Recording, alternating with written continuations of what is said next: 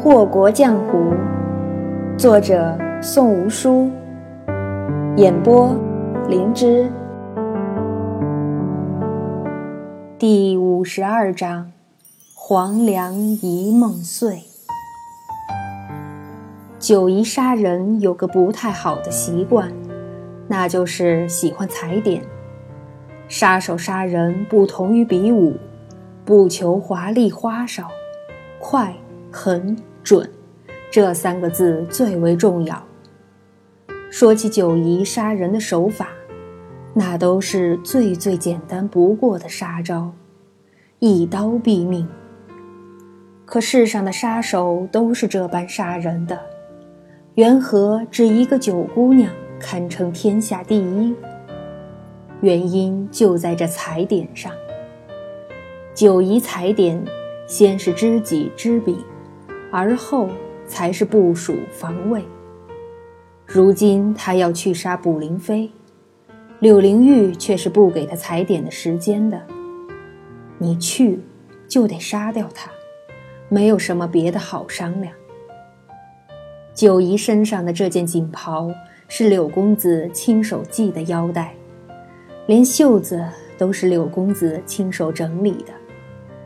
柳灵玉站在他跟前，挑起了九姨垂在胸前的一缕头发，淡淡道：“希望这一次我没有让你去送死。”柳灵玉早就糊涂了，她现在也闹不清自己想不想让九姨死，舍不得是肯定的，但。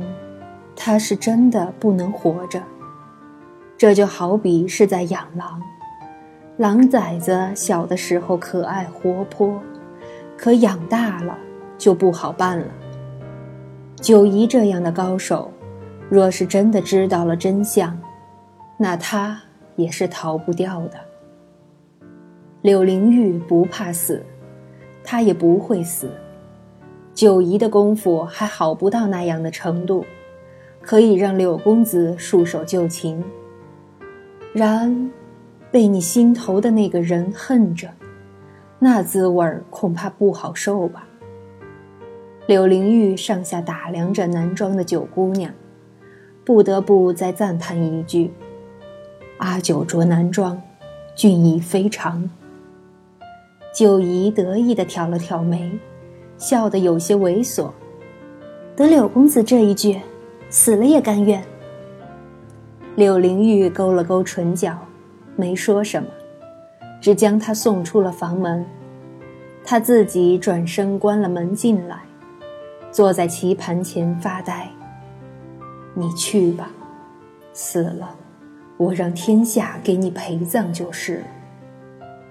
他如是想着，又执起一枚黑子，悠悠闲闲地堆叠起来。眉庄是穿了柳公子的衣裳，拿着拜帖骑马走的。他要做的很简单，在九姨到达大营前见到卜灵飞，看着九姑娘杀掉那个人。有时候眉庄是弄不太清楚状况的。九姑娘第一次到乱怀楼的时候是被他发现的，那时候的九姑娘胆小怯懦。和如今这模样相似又不相似，人虽然还是那个人，依旧是谄媚狗腿着，可眉目之间却是有了几许的傲气，顾盼之间竟然染上了柳公子的气韵，这让他很是好奇。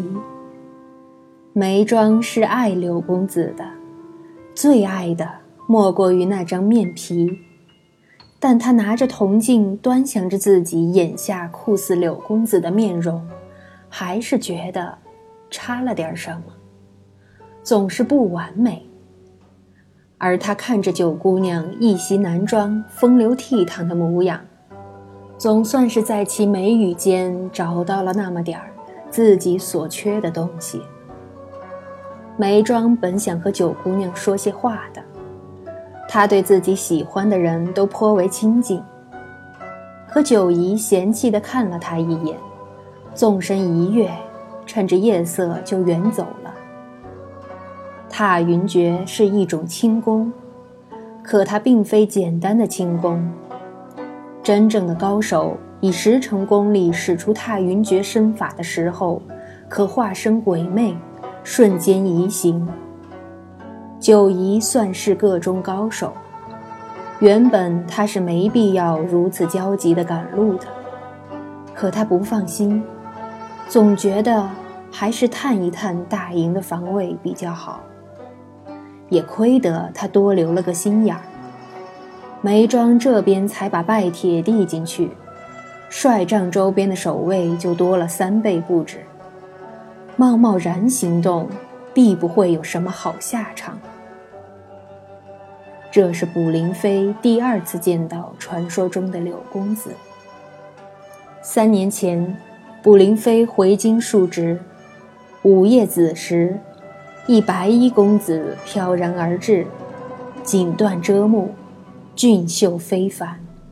他道：“卜元帅不记得本公子了，但倾国倾城的销魂夫人，你应该不会忘记。”卜灵妃当下一惊，细看之下，便觉出此人与萧将成面容酷似。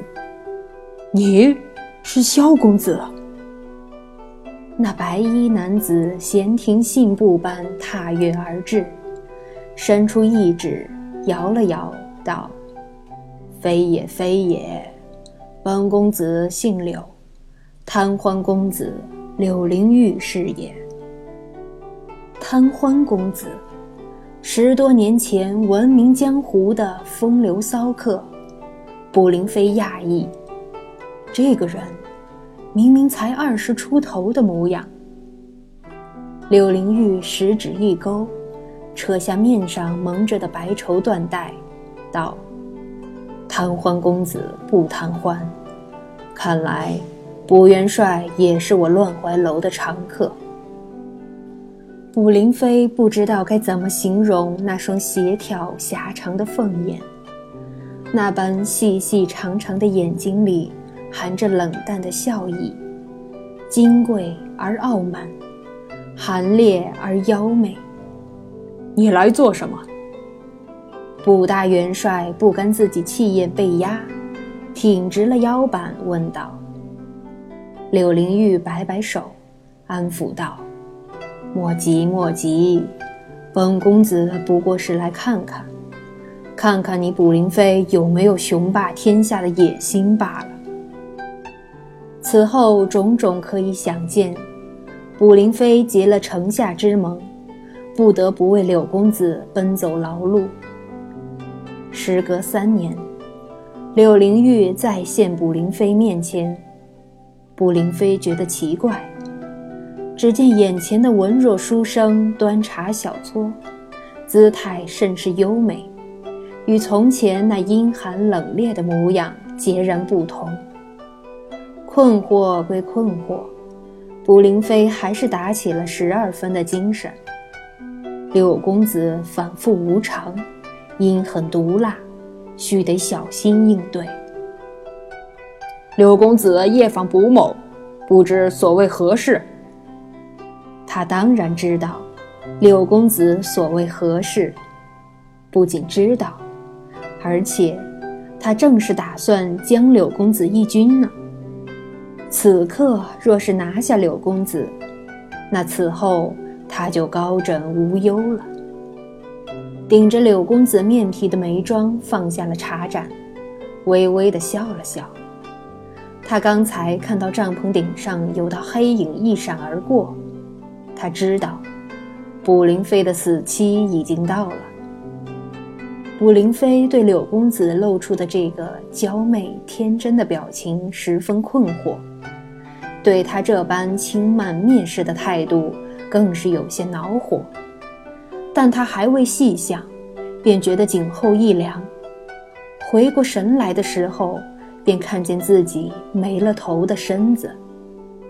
眉庄差点惊呼出声：“九姑娘竟然把人家的脑袋给割下来了，那血溅得到处都是，粘稠而猩红，恶心极了。”九姨面无表情地看着地上那颗双目圆瞪的脑袋，蹲下身拨了拨，冷哼了一声，道：“兵马大元帅也就这样。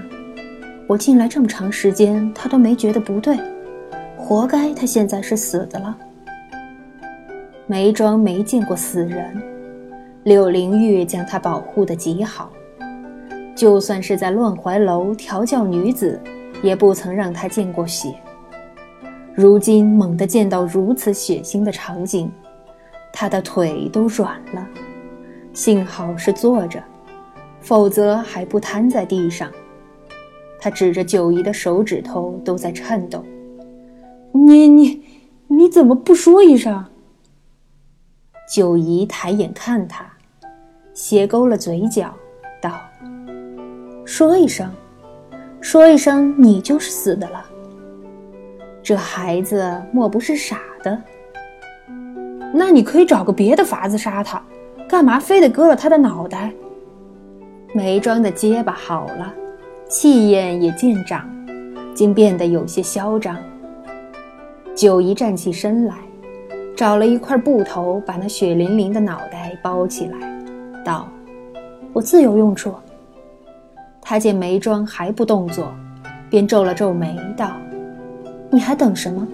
还不寻了帅印找你们柳公子勾结的那些叛党去？”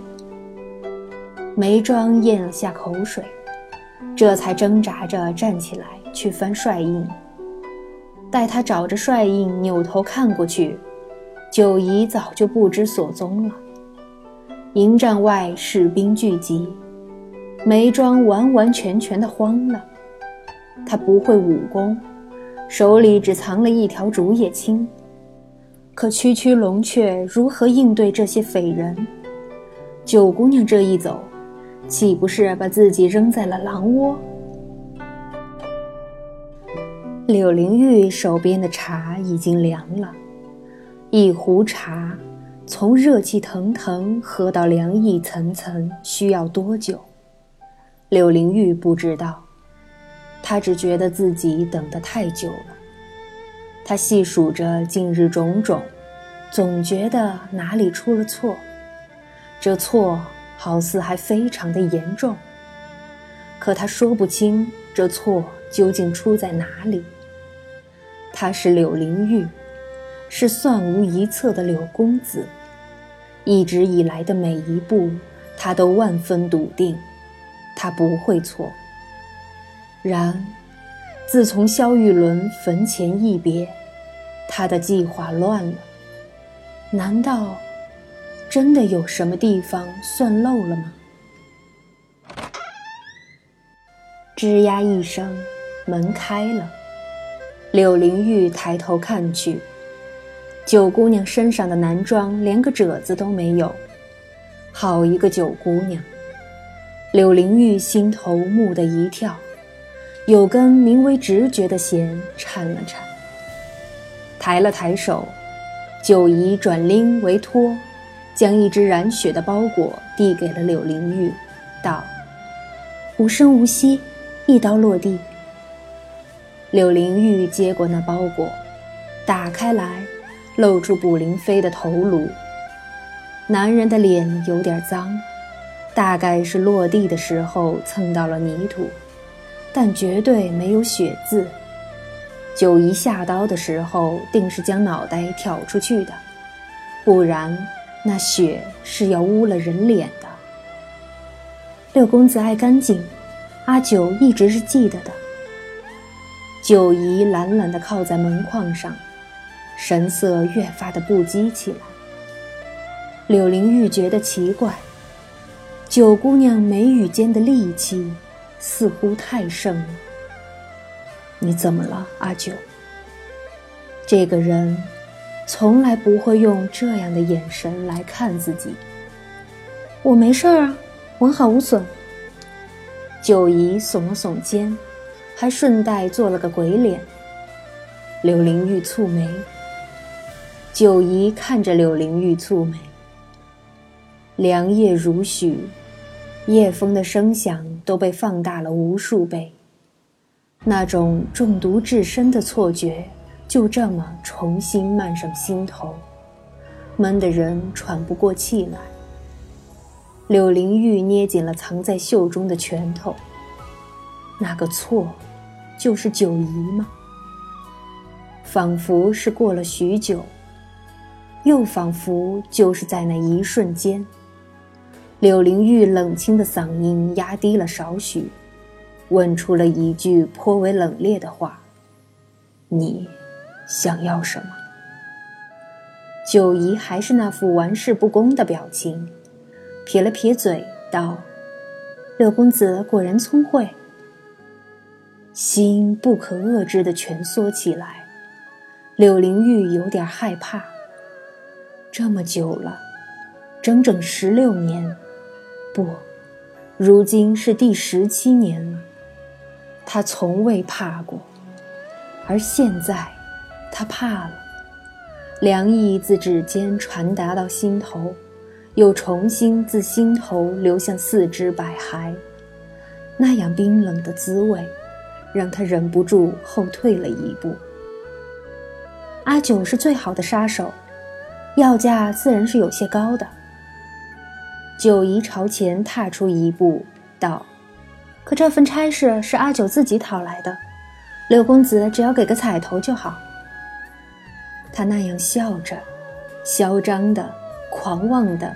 戏谑地吊起了眉梢，那样捐狂的姿态，好似一只睥睨众生的凤凰；那样沉默的墨色锦衣穿在他的身上，因了他勤跨的步伐而流泻出几缕柔光。柳灵玉觉得不可置信，她是这样的漂亮，漂亮到让人不敢逼视的地步。比他见过的最美的女子还要耀眼三分。这个彩头吗？也不值钱，就是一块木牌子罢了。九姨甚至摆了摆手，不甚在意的潇洒动作划开了一道堪称美丽的弧线，然，美丽的有些刺眼。柳灵玉低了头。默不作声地从领口牵出一条红线，她纤长柔美的五指搭在那细细的红线上，红白相映，夺目非凡。他闷声笑了笑，素来柔和婉丽的下巴冷硬了些，将那阴柔的面容衬得英俊许多。不就是块木牌子吗？阿九开口就是了。我柳灵玉在商是奸诈了些，可对你还是很大方的。九姨抓住那块檀木牌子，也笑了笑，道：“无功不受禄，这句话阿九一直记得死死的。阿九曾是柳公子座下的一条狗，好狗不吃白食啊，您说是不是？”柳灵玉收回手，又笑了。这一次堪称破云而出的明月，真真是光华璀璨。他拍了拍手，道：“好，好，好！阿九果然是条好狗。奈何这狗，临走还要反咬自己一口。”柳公子谬赞了。转过身的九姨回眸一笑，随后足尖点地。瞬间消失在了漆黑的夜幕中。夜是那般的黑，黑中掺杂了血的猩红与浓稠。柳灵玉记得自己教竹芒调香的时候，曾经得到过一味香，名叫离人恨。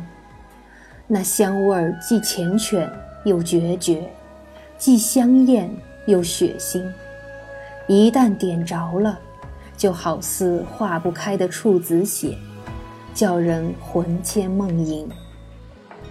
这就是你心心念念的九姑娘。柳灵玉捂住嘴角，指缝间溢出一道血痕。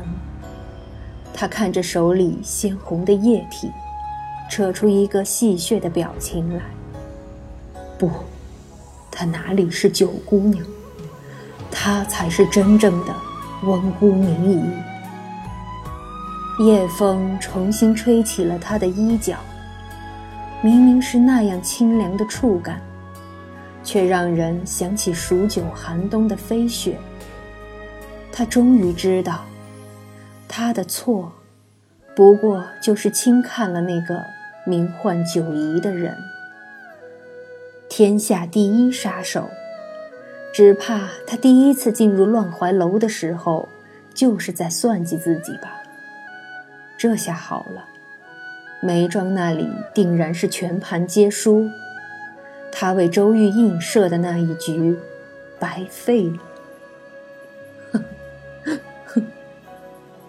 柳灵玉痴痴地笑起来，真是可笑啊！难道不是吗？他以为他为那人营造了一个旖旎的幻象。他以为那人敌不过倾国倾城柳公子的缠绵情意，谁知这幻象困住的不是九姨，而是他自己。眼前一黑，柳灵玉昏过去之前的最后一个念头便是：我恨你，今生今世，我永不会原谅你。